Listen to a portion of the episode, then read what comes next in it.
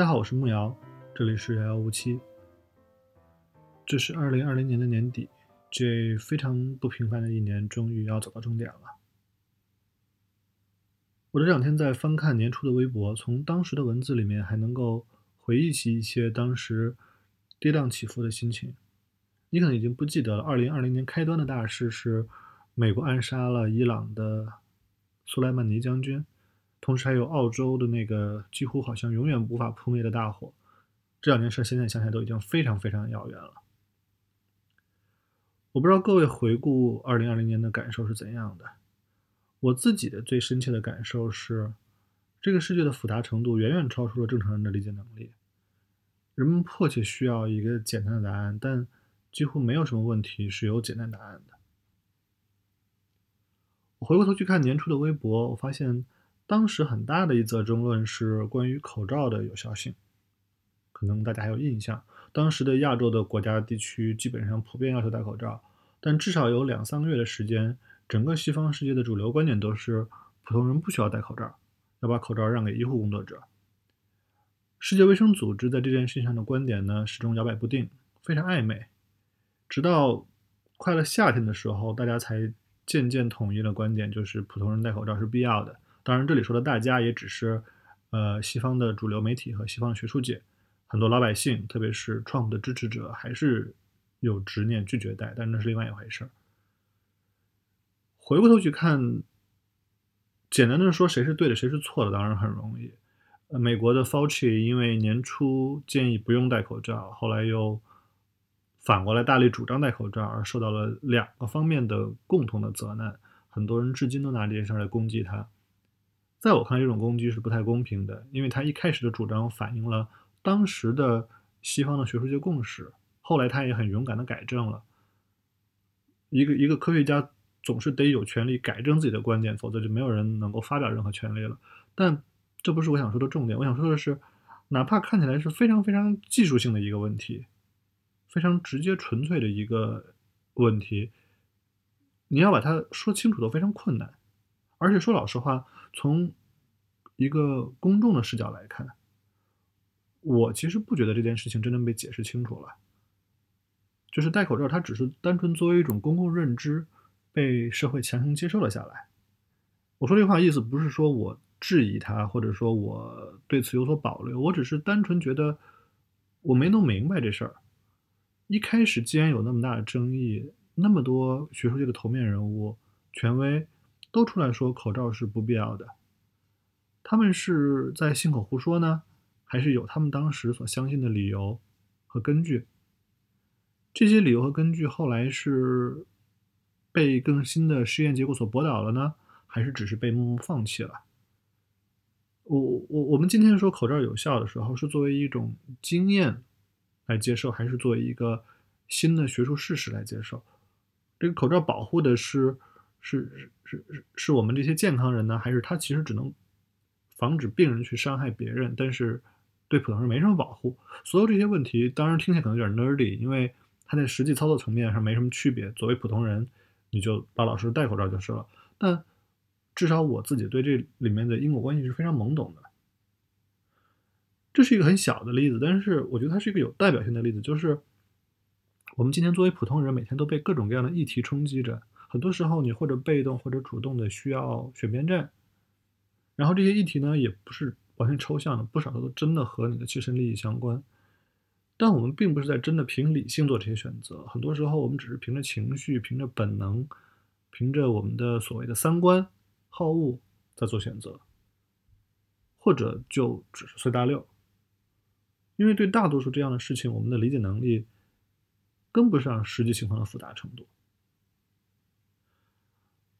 我最近刚刚看完奥巴马的那本新书《A Promised Land》，这本书是他的自传的上卷，光是上卷已经很厚了，有七八百页，下卷还没有出版。上卷涵盖的内容是从他进入政界到他的第一届总统任期过半，击毙本拉登为止。我印象很深的一个段落是这样的：他的总统任期当然经历了很多挑战，也完成了很多。艰巨的任务包括零八年金融危机之后的那个复苏，包括他最重要的遗产就是了 Obama Care。其中有一个半大不小的挑战，可能很多人今天都只有非常隐约的印象了，是英国石油公司在墨西哥湾的石油钻井平台上发生了一次非常严重的原油泄漏，把整个墨西哥湾都污染了，包括路易斯安那的很多海滩。奥巴马的书花了不少篇幅讲这件事儿，因为这件事儿占据了当时好几个月的新闻版面，而且所有人都在抱怨，所有人都不理解为什么这件事怎么都得不到解决，然后眼睁睁的看着那个原油毁掉自己的家园。问题在于，大多数人并不知道石油钻井是个什么东西，也不知道要把海里的一个原油的口子堵住到底是个什么场景，大家只是凭着朴素的本能觉得。都二十一世纪了，为什么这件事情竟然这么困难？那这件事情迟迟得不到解决，当然因为是总统无能。奥巴马非常生动的记述了他他当时的焦头烂额的状况，然后他还要承受新闻界的修理。其中一个电视名嘴叫 James Carville，这人其实是民主党的，但他是路易斯安那的当地人，算是受害者。他对奥巴马非常不客气，每天在电视上骂他不作为。然后奥巴马看这个电视。大发雷雷霆，但是又没办法，他只好跟幕僚抱怨说：“就这哥们儿到底希望我怎么样？他是希望我自己穿着潜水衣下去，拿着扳手去修这个管道，还是怎么样？”这件事最后得以解决，是他拜托了他当时的能源部长，是诺贝尔奖获得者朱棣文。朱棣文找了一帮专家设计了一个方案，然后奥巴马先请朱棣文给白宫做了一次简报，朱棣文就准备了一个非常专业的 talk。然后白宫所有人都听了五分钟就开始走神儿，因为谁也听不懂。他就赶紧跟朱棣文说：“呃，你不要给我们讲，你赶紧直接去休斯顿那边跟那边的专家直接沟通就好。”后来确实是朱棣文的小组设计的方案最终见效，才把这个事儿彻底解决了。在这个危机期间，奥巴马在白宫开了一场记者招待会，答复各界的批评。他在这本书里面写了他日后关于这个招待会的回忆。我觉得非常值得读一下。以下是他的原文。而经过了十年，翻阅当时的记录，我非常震惊于当时自己镇定的表现，因为这个记录并没有真的写下我当时的感受，也没有如实捕捉到我在大批记者面前真正想说的话。我的心里话是这样的：矿物管理局。没有完善的配备来应应这个危机，很大程度上是因为过去三十年来，美国有一大批选民被共和党洗脑，认为政府是问题所在，所以选出的领导人的使命就是封杀环保法规、大砍联邦预算、任凭工业污染大户为所欲为。事实上，政府的技术和设备都不够好，没有办法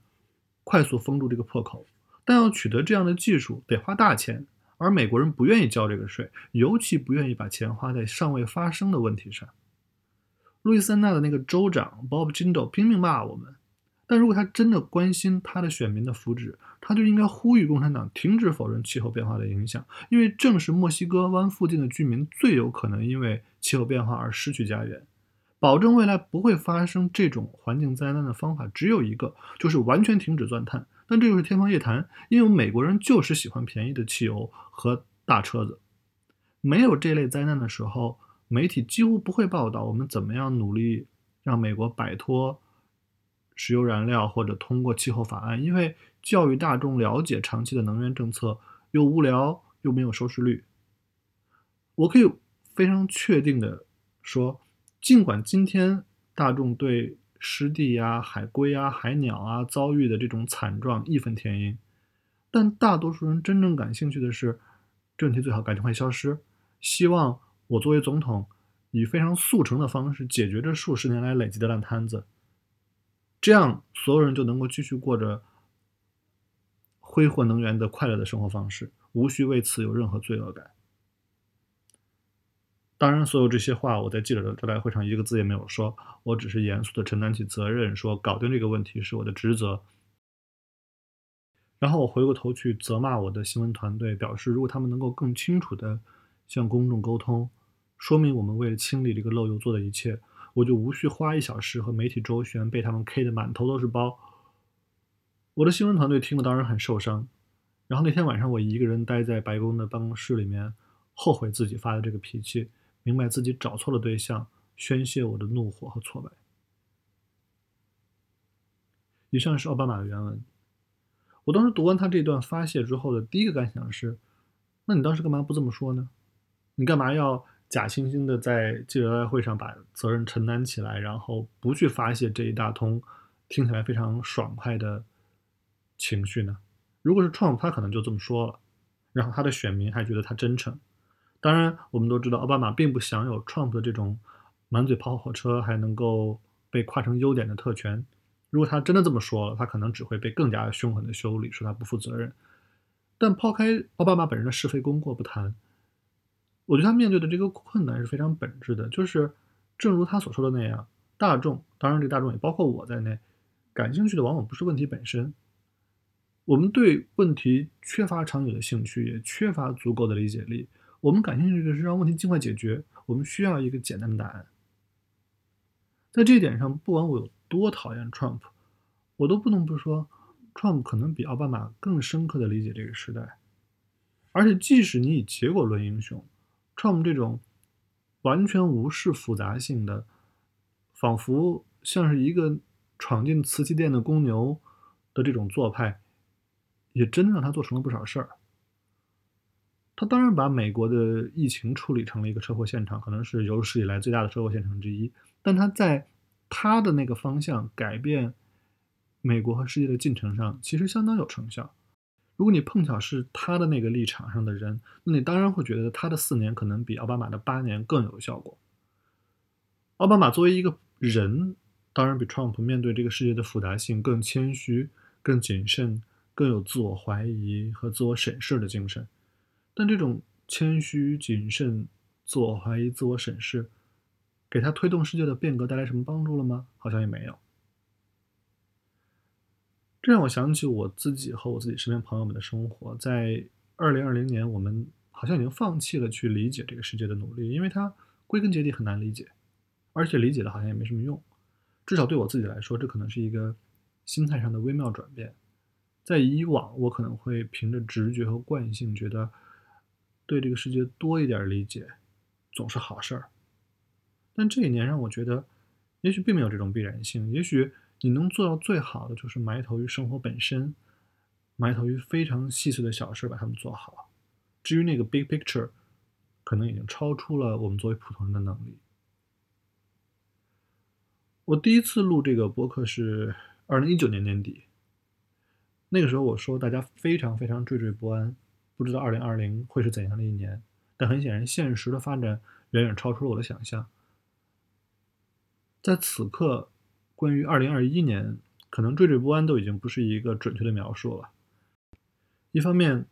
往乐观里说，因为疫苗已经开发出来了，所以大家怀有某种期待，希望这个世界能够恢复一点二零二零年以前的模样。但另一方面，我相信理智也告诉我们，这世界并不会回到过去。然后未来的样子呢，一片模糊。我在美国大选刚结束的时候，我在微博上写了一段话，写的是大选之后的感受，但它其实也可以作为2020给我的整体印象的总结。我当时这么写的：我一直觉得英语里有一个短语很形象，uncharted waters，一艘大船航行在没有被人探索过的海面上，没有航路图，没有指南针，甚至看不到北极星。一个精疲力竭的水手，陪伴着他的只有暗夜和浓雾和狂风，和大海深处漩涡的咆哮。我们都是那个水手。无论如何，这几天是假期，希望大家注意安全，开心度假。不管怎么说，二零二一都会如期到来，所以我在这里只能对大家说：各位水手，一路平安。谢谢大家，我们明年见。